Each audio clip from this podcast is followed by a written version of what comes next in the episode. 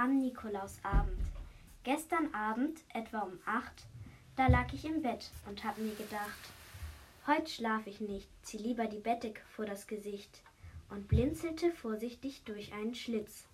Ich war schon ganz hibbelig, so richtig kribbelig vom langen Warten. Da geht auf einmal die Türe auf und hereinkommt verstohlen auf leisen Sohlen jemand geschlichen, legt auf den Teller was drauf, husch husch und ist schon entwichen. Alles war dunkel im Zimmer, kein bisschen Schimmer, kein Lampenschein drang herein. Ich guckte mir fast die Augen aus. War es nun wirklich der Nikolaus? Verflixt, jetzt weiß ich ein ganzes Jahr wieder nicht, ob das der Nikolaus war.